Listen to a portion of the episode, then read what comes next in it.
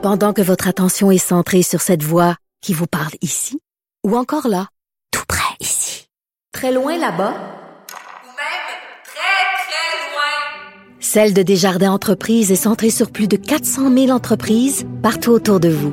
Depuis plus de 120 ans, nos équipes dédiées accompagnent les entrepreneurs d'ici à chaque étape pour qu'ils puissent rester centrés sur ce qui compte, la croissance de leur entreprise. Avocat à la barre. Avec François-David Bernier. avec François-David Bernier. On continue notre analyse de la condamnation de Derek Chauvin dans l'affaire George Floyd, condamné pour meurtre, homicide involontaire, violence volontaire ayant entraîné la mort. Euh, pour ceux qui ont suivi euh, le procès, ben, cette condamnation-là qui tombe et euh, qui était très attendue, qui est historique. On est allé déjà sur l'aspect policier. On continue pour l'aspect bon judiciaire devant ce jury qui a quand même délibéré assez rapidement. On en parle avec maître Jean-Pierre Rancourt. Bonjour. Bonjour à vous. Donc maître Rancourt, êtes-vous surpris de cette décision? Pas tellement surpris parce que la preuve dans le dossier, pour une rare fois, là, était euh, excellente, dans le sens qu'on avait des vidéos euh, euh, des policiers, vidéos des passants.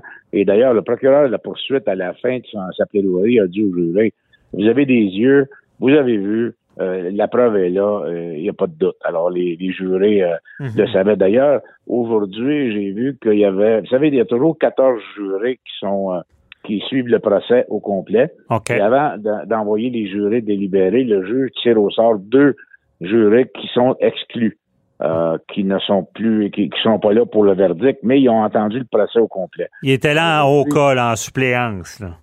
Ouais, mais ils sont là pendant. Ici au Canada, euh, on, on en a deux en suppléance qui peuvent remplacer pendant le procès. Mhm. Tandis que là-bas, ils sont 14 à écouter le procès. Et avant de partir en délibération, on en enlève deux. OK. Pourquoi? Parce qu'on veut, on veut leur dire, faites-vous pas une idée avant, là, parce que il il- il est pas certain que vous allez juger à la fin parce qu'on va en sortir deux. Mhm. Alors, une des deux a, a- a témoigné aujourd'hui à CNN en, en expliquant, et, et d'ailleurs, je l'avais dit depuis le début, euh, comme les délibérations étaient, ont, ont été très rapides, euh, il, il était clair pour les jurés qu'il était coupable. Alors, quand on est rentré dans la salle de délibération, il est coupable, mais est-ce qu'il est coupable d'un chef, deux chefs ou trois chefs? C'est, ça qu'on avait à décider. On n'avait pas décidé s'il était coupable parce que dans leur tête, il l'était. C'est ce qu'elle a dit Mhm. euh, à, à la, à, à la reporter aujourd'hui en disant, écoute, on savait qu'il était coupable, c'était clair pour nous autres avec la preuve de la poursuite. OK. Parce que c'est intéressant. Ici, on verra jamais ça au Canada.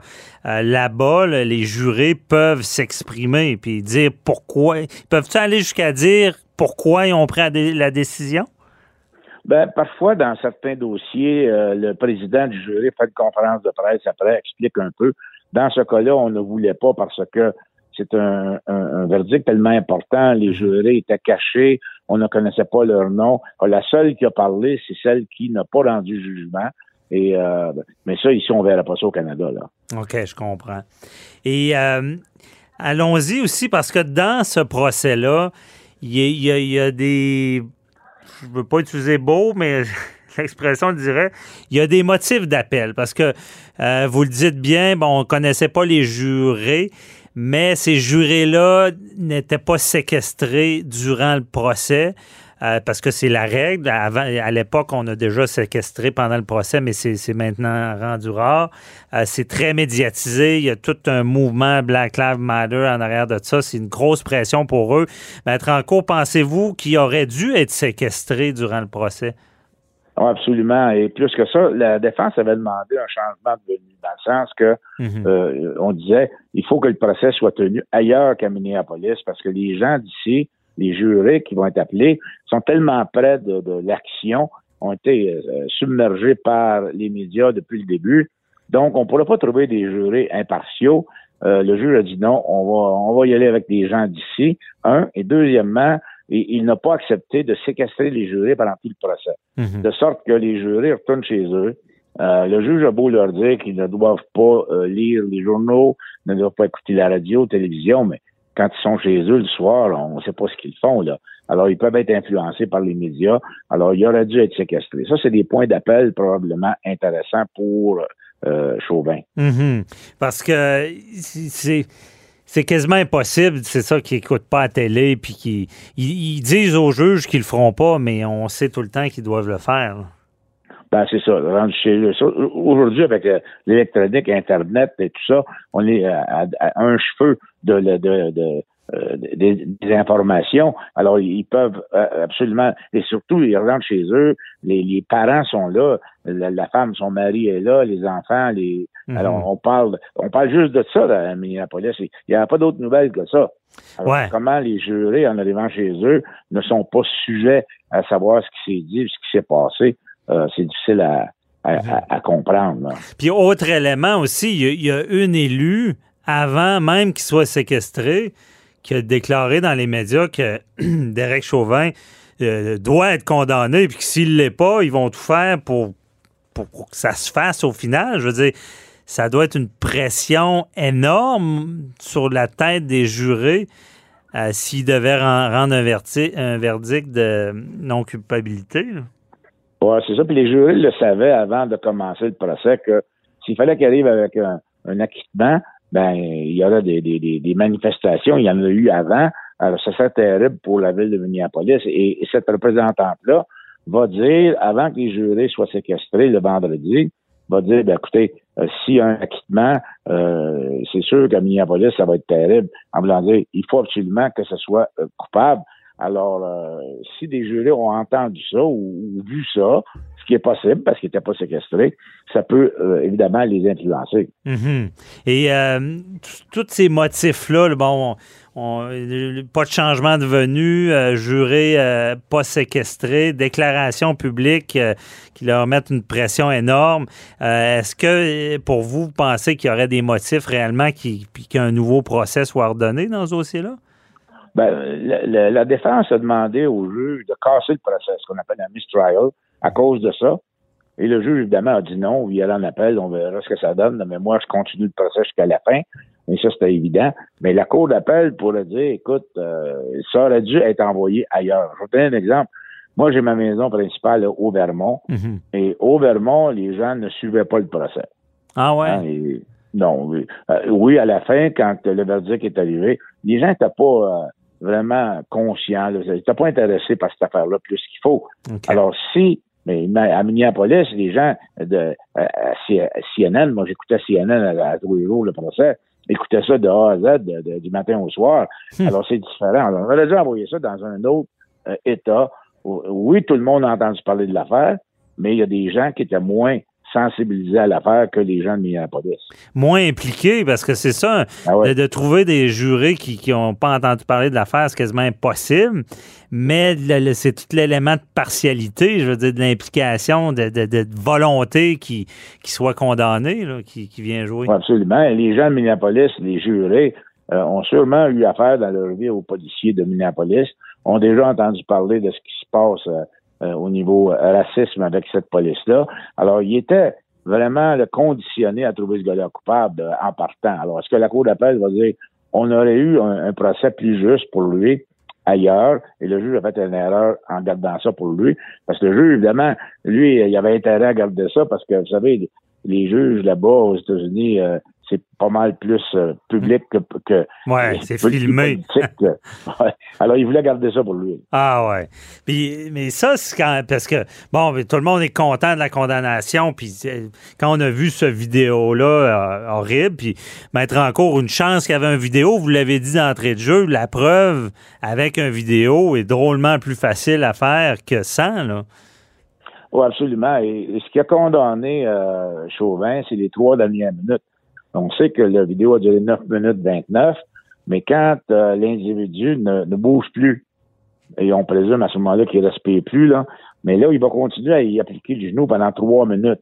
Mhm. Euh, s'il avait arrêté, et parce qu'on se dit toujours, écoute, ce que tu veux, tu veux qu'il embarque dans le véhicule parce qu'il est arrêté. Il veut pas embarquer, mais à un moment donné, donne-lui une autre chance. Euh, quand il, il, bouge quasiment plus, Là, dis-lui, ben, embarque maintenant. Là, mais non, il fait pas ça. Puis il y a trois minutes qui se passent où l'individu ne bouge plus. Il a mhm. le genou sur son, son, son, son cou. Et euh, là, il était clair que pour le, commun des mortels et les jurés, comme le procureur l'avait dit, écoutez, regardez le vidéo, vous voyez bien que ça n'a pas d'allure. Il, il, continue à mettre la pression, sachant que l'individu ne bouge plus. Il n'a plus de raison de faire ça. D'ailleurs, c'est rare dans, dans, les annales, mais de ses collègues et même son patron, le chef de police, est venu témoigner ouais. lui. Alors, euh, c'est ce que notre policier chroniqueur a dit aussi, que c'est très rare. Mais justement, c'est parce que beaucoup de gens se disent c'est horrible ce qui est arrivé, ce qui est arrivé, mais voulait-il vraiment le tuer, cette intention-là du meurtre? Mais ce qu'il faut comprendre, c'est que l'intention de vouloir enlever la vie, ça, peut se passer vite. C'est comme si euh, tout d'un coup, il se disait ben, je vais m'assurer qu'il est décédé en restant là. là. C'est ça. Le meurtre, vous savez, ça peut être euh, j'ai l'intention de le tuer ou je, je, fais un geste ou des gestes qui, on, on doit savoir que ça mhm. peut, occasionner la mort. Alors, le geste qu'il posait, il devait savoir qu'il y avait des fortes chances de causer la mort. C'est ça un meurtre. OK. Comme donner un coup de couteau dans le cœur à quelqu'un, on ne peut pas dire je pensais pas le tuer. C'est un peu ça. Non, je voulais pas, je voulais pas le tuer, mais euh, j'ai commis un geste que je devais savoir, l'homme raisonnable devait savoir que ça peut causer la mort. Ben oui, je pense que cet élément-là, mais merci Maître Anco, je pense que ça fait mieux comprendre à nos auditeurs que c'est ça, c'est cette intention-là vient aussi sachant que notre geste peut euh, de ne de, pas se soucier que le geste va causer la mort est un meurtre également euh, c'est pour ça que c'est un meurtre au deuxième degré, non pas au premier. Au premier, ça prend de la préméditation. Mm-hmm. Hein, il a fallu que on, puisse prouver. D'ailleurs, il n'a pas été accusé de ça parce qu'on ne pouvait pas prouver que c'était prémédité. Mais qu'il a commis un geste sachant très bien que ça pouvait causer la mort, c'est ce qu'il a fait. OK. Et euh, parce que c'est ça, les, on connaît moins le droit américain, c'était pas une accusation de meurtre premier degré comme ici prémédité. OK, on comprend bien. Euh, Il nous reste pas beaucoup de temps, mais euh, s'il y a appel, maître en cours, pensez-vous qu'il va être libéré? Parce que là, on s'est fait dire par notre chroniqueur policier que, euh, évidemment, en prison, il était protégé parce que c'est un policier. Mais est-ce que s'il y avait appel, est-ce qu'on pourrait libérer cet homme-là? Ben, comme ici au Québec ou au Canada, si les points d'appel sont euh, ne sont pas frivoles, hein, c'est des, points euh, qu'un juge de la Cour d'appel peut regarder et dire bon ben nous, la Cour d'appel, on est intéressé à regarder ça parce que ça fait du sens. Là, on pourrait le remettre en liberté parce qu'il a toujours été en liberté depuis le début. Hein, dans des cas de meurtre, souvent, les gens ne sont pas remis en liberté. Lui, il l'était. Hmm. Alors, si par exemple la Cour d'appel dit ben ça vaut à peine qu'on se penche sur des points d'appel sérieux, ben, on pourrait le remettre en liberté. Oui. Eh bien, Maître Ranco, il ne reste plus de temps, mais je prolonge un peu. J'ai une dernière question. Euh, est-ce que tout, tout, tu sais, puis euh, regardez, je, ne suis pas contre ce genre de condamnation-là, c'est horrible ce qui est arrivé, mais est-ce qu'on se rend compte que des procès si médiatisés, puis qu'il y a tellement d'intérêt, que c'est quasi impossible d'avoir vraiment une justice qui n'est pas teintée par euh, une sorte de pression sociale? Oui, et, c'est le, le, cas typique, celui-là. C'est le meilleur cas qu'on peut euh, amener où les gens, tout le monde avant le procès, se disait il est coupable, il a commis le meurtre. Mhm. Et, on va chercher des, des, des, candidats jurés qui, euh, leur idée est faite avant. On a beau dire, le juge a beau dire, vous allez juger en fonction de la preuve et non pas de ce que vous avez entendu ou de, ou de vos impressions. Mais à mon avis, c'est un cas flagrant où il était coupable avant de partir parce que c'était impossible pour la défense de renverser ce, ce fardeau-là. D'où ce que vous dites euh, depuis le début de l'entrevue, euh, le changement de venue aurait peut-être été la solution à ça. Euh, donc, merci beaucoup, Maître Rancourt, très éclairant. Merci, bonne journée à vous. Bonne journée.